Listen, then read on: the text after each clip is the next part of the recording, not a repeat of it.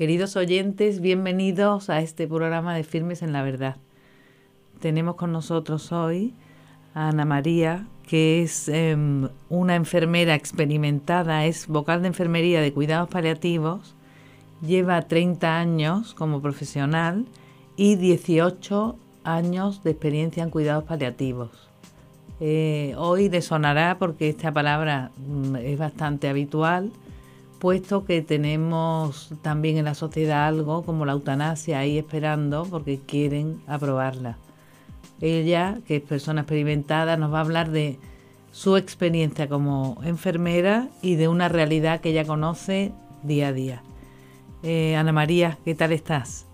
Bien, muchas gracias por vuestra invitación. Bueno, encantada de tenerte la oportunidad de poder contar mi experiencia profesional. Pues sí, es que nos interesa una barbaridad.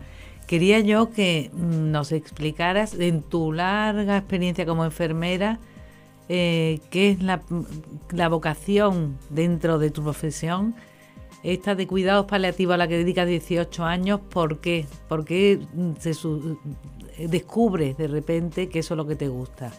Bueno, eh, recuerdo hace aproximadamente 20 años, surge en la Comunidad de Madrid, que es donde yo estoy, surge una plaza de enfermería de cuidados paliativos, algo mm, novedoso, y, yo de aquella estaba haciendo mm, enfermería pediátrica.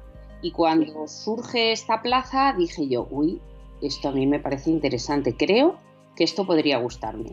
Pero cuando, bueno, soy seleccionada en, en, un concurso que hay, soy seleccionada por mi perfil profesional, por mis estudios y tal, soy seleccionada y cuando incluso en casa digo que me han concedido esta plaza, me dicen, bueno, pero esto tiene que ser muy duro. Esto yo creo que para uno o dos años aprender un poco, vale.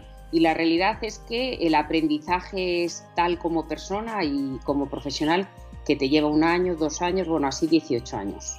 Y bueno, creo que ha sido mi, me identifico como enfermera de cuidados paliativos, totalmente. Qué curioso porque eso, lo que te decían, eh, siendo lo más duro, porque es los cuidados paliativos cuando ya al final no hay nada que hacer, ¿no? Está, o sea, ya se podría decir que es como están el enfermo en puertas a la muerte y, en un paso muy difícil. ¿Cómo eso te cautiva de tal manera? Y dices que se te puede definir como eh, enfermera de cuidados paliativos lo que más te gusta porque uno descubre que hay mucho por hacer. A un paciente no se le puede decir que no hay nada que hacer. A nivel de tratamiento específico para curar, porque no siempre curamos, y cuando no es posible la curación, es posible el, acompañamiento y el cuidado. Y esto es de tal relevancia en la parte más vulnerable del paciente, que es en el proceso final de vida, que eh, cuando uno ve todo lo que puede llegar a hacer por un paciente y por su familia, porque está en ese contexto, el paciente no está solo, va acompañado pues, de un entorno, familiares, seres queridos, que viven mm, de otra manera el proceso de final de vida, que cautiva, ¿no? que me parece un aprendizaje de tal calidad y de cosas que no están escritas en los libros que dije yo, bueno, mm, de aquí no me puedo marchar, o sea, es como como, como un vicio, decir, mm, bueno, yo creo que ya he visto gran parte y resulta que te encuentras con otro paciente donde es único, irrepetible, la situación es totalmente diferente y, bueno, tú crees que haces como profesional de, enfermería, ¿qué haces? Pero yo creo que también recibes y en esa proporción, bueno, pues uno se va enganchando y, da sentido a, su vocación, a su profesión. Bueno, uno aprende a escuchar, a respetar, a ver el valor de la presencia, a ver la parte humana de la asistencia sanitaria, donde se basa en lo científico, en lo técnico, y yo siempre digo que tiene tres patas, y lo humano. De ahí, eh, bueno, ahora se habla de humanización de la asistencia, cuando realmente con quien tratamos es con, un ser humano, ¿no? Tiene esas tres patas con, con una gran, yo diría, entidad que es la persona, como ser único, irrepetible. Entonces, bueno, he aprendido tanto que, bueno, pues me enganché a ello. Y como yo, pues muchos otros profesionales que han encontrado el mismo sentido.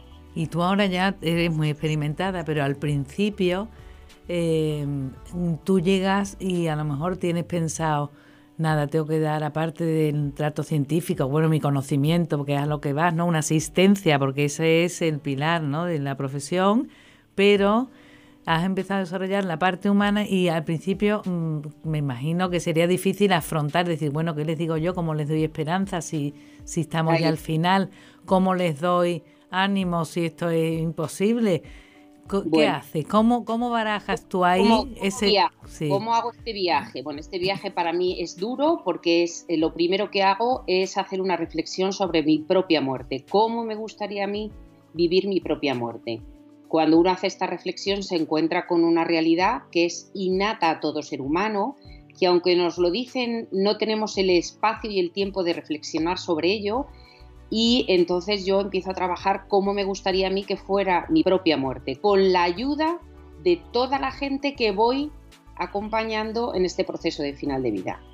Lógicamente lloro, no de mi dolor, sino del dolor del otro, eh, acompaño en el acompañamiento del otro y, vivencio eh, que se puede morir en paz, porque me enseñan los pacientes a morir en paz. Entonces, en este tránsito, pues yo me paso dos años donde leo, estudio y esto me, resulta eh, incluso más duro que, que, que, la propia experiencia personal que uno tiene. ¿Por qué?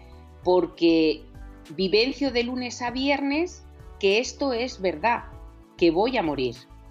Entonces al principio no es fácil, no es fácil, incluso, bueno, pues en casa me dicen, Ana, yo creo que te tienes que plantear esto hay que dejarlo, esto es una temporada, ya has aprendido, porque claro, tú no desconectas, no es cierto que pongas ni una barrera al sufrimiento del otro, ni desconectes cuando tú te vas a tu casa, no es cierto, tú arrastras que he hecho que eh, podía haber hecho mejor, eh, podía haber abordado este tema, no me siento preparada, esto está bien hecho, no está bien hecho. Bueno, pues uno se plantea pues, muchas cosas en la vida.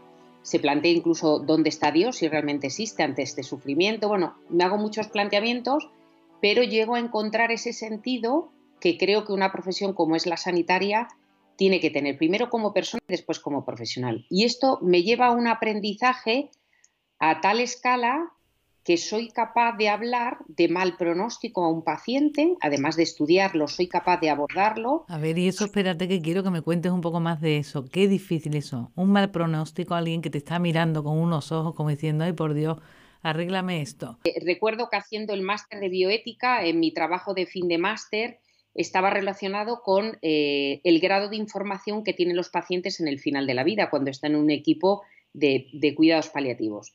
La mayoría de ellos llegan a, estos servicios eh, con muy poca información en, muchos casos, sobre todo eh, sabe, tiene más información la gente más joven que la gente más mayor. Porque, perdona, es bueno que se sepa, que me imagino me lo vas a responder ahora, pero ¿es bueno que se sepa la realidad o eso el ánimo lo mina en un paciente?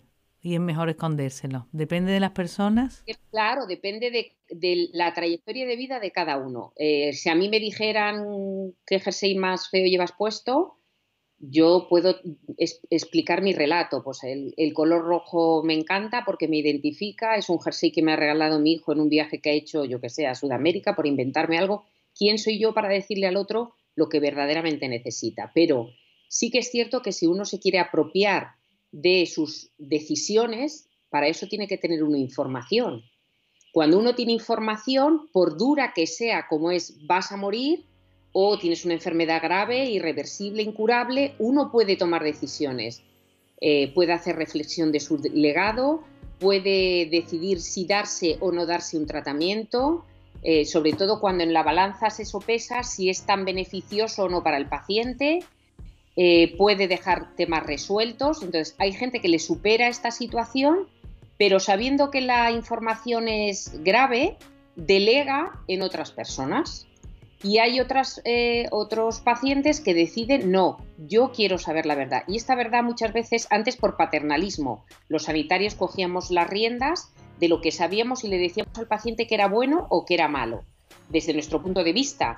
Sin embargo, ahora en, un proceso en el que el paciente tiene autonomía y así debe ser para poder decidir y saber qué es importante o no es importante, se le debe ofertar la información y es el que decide si quiere o es el momento o no es el momento de tener la información. Pero bueno, sí. Ah, bueno, se la oferta sin decírsela, es decir, ¿quiere usted saber lo las personas que le gustaría saber de su proceso de enfermedad o por el contrario, si las cosas empeoran, eh, usted prefiere que sea su hija, su pareja y entonces es el paciente el que te dice, eh, muchas veces eh, los pacientes no tienen miedo a que le des un mal, hombre, no es, una, no es plato de gusto, a nadie le gusta que le den esa información, pero muchas veces no temen la muerte, sobre todo la gente que es mayor, que ya ha tenido un proceso de vida donde ha podido desarrollar, bueno, pues todas sus capacidades, ha podido relacionarse y tiene una edad en la que sabe que el final llega, yo creo que la gente mayor no tiene ese miedo a, a, la muerte, ¿no? Porque ha desarrollado esto.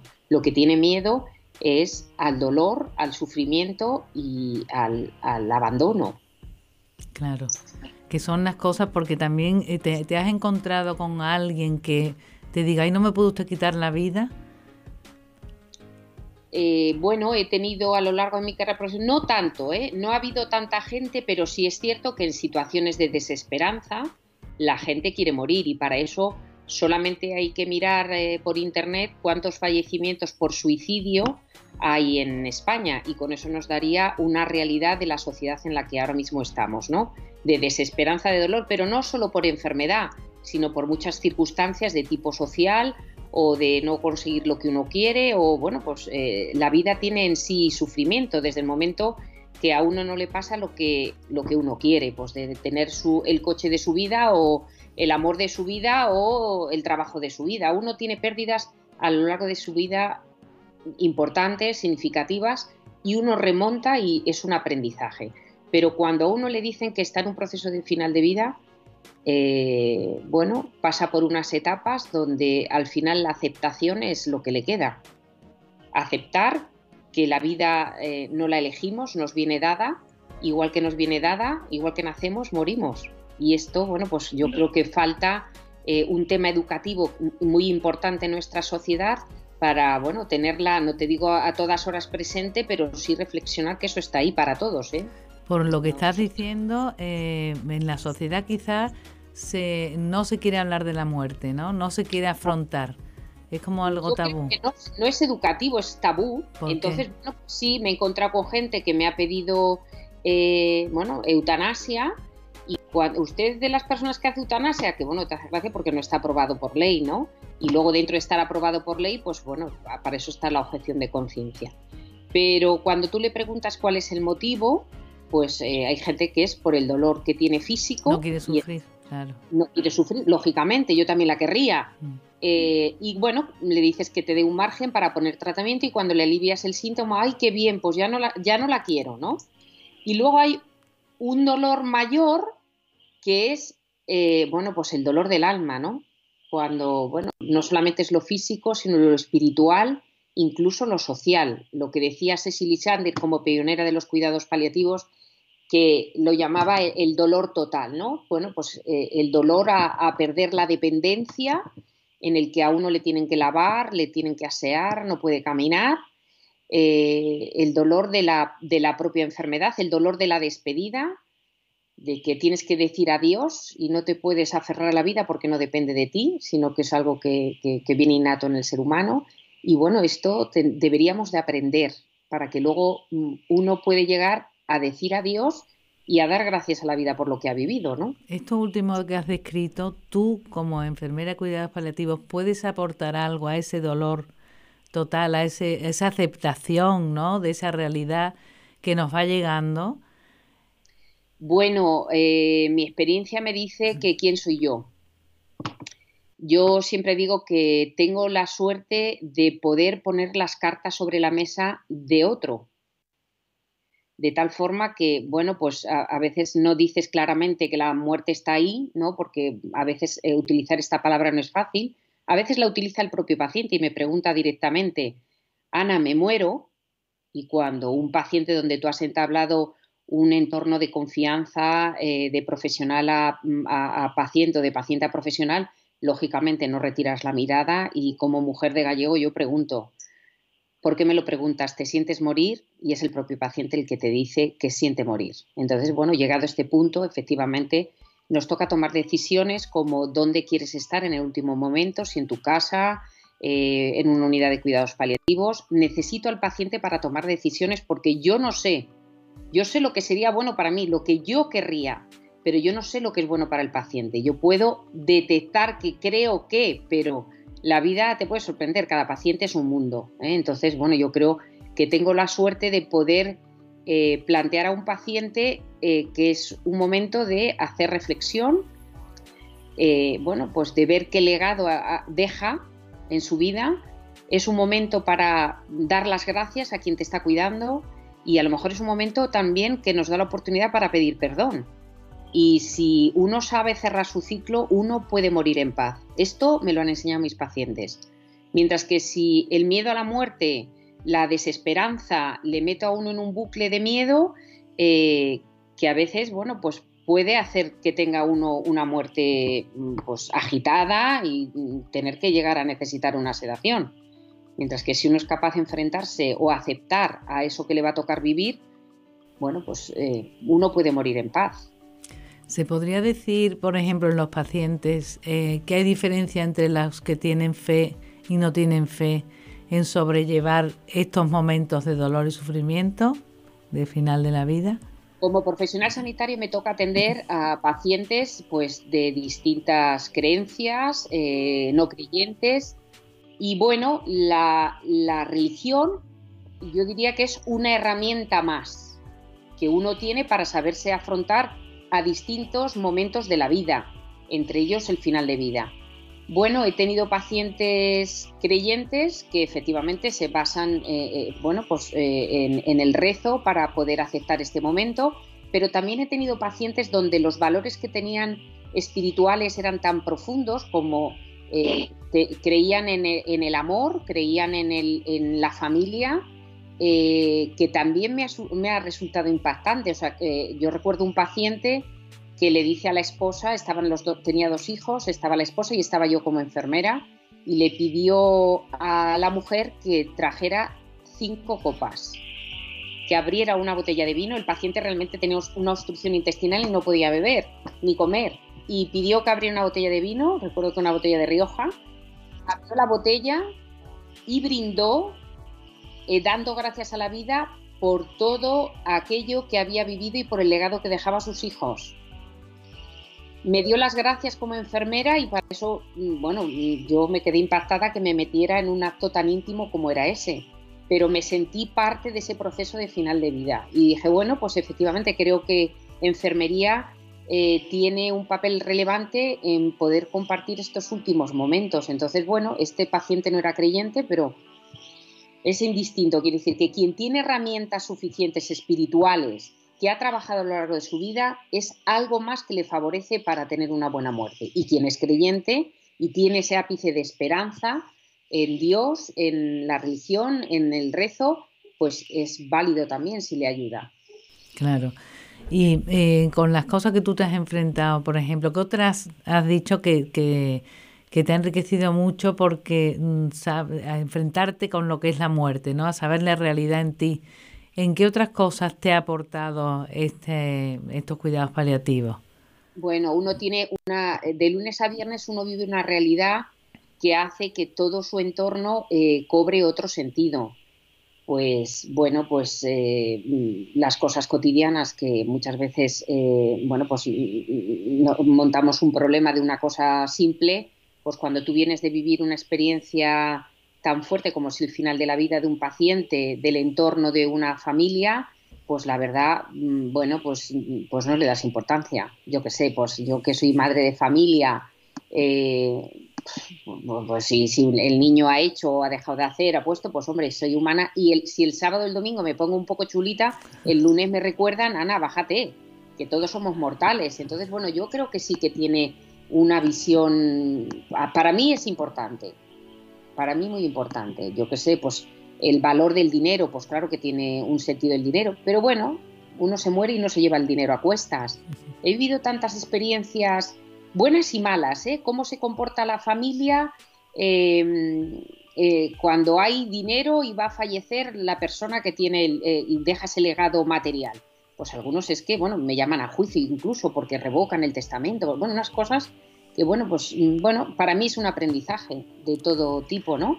o tienes pérdidas económicas porque has hecho una inversión y dices tú, qué faena, pero dices, bueno, ¿cuánto daría yo porque no me dieron un diagnóstico de un cáncer?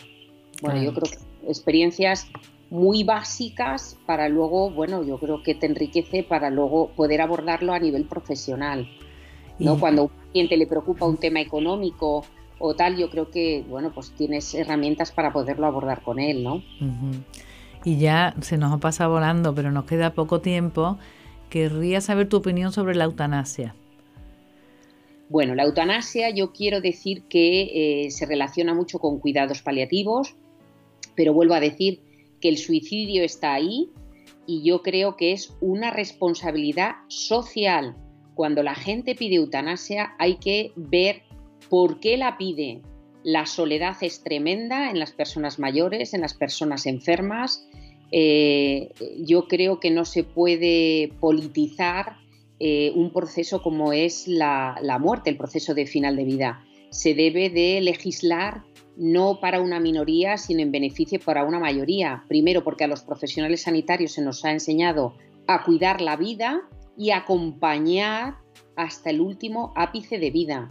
Y porque creo que esto tiene un aprendizaje. Lógicamente yo no voy a poder limitar a nivel político eh, el pensamiento que tenemos muchos profesionales sanitarios pero yo les invitaría a los legisladores, a los políticos, eh, como por aquí vamos a pasar todos, si tienen experiencia en el proceso final de vida, lo que tienen es que fomentar los cuidados paliativos antes de tomar una decisión tan relevante como aprobar la ley de eutanasia.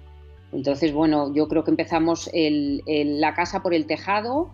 Creo que tenemos experiencia de otros países, eh, Canadá, Suiza, Holanda, que bueno, pues hay una pendiente muy resbaladiza.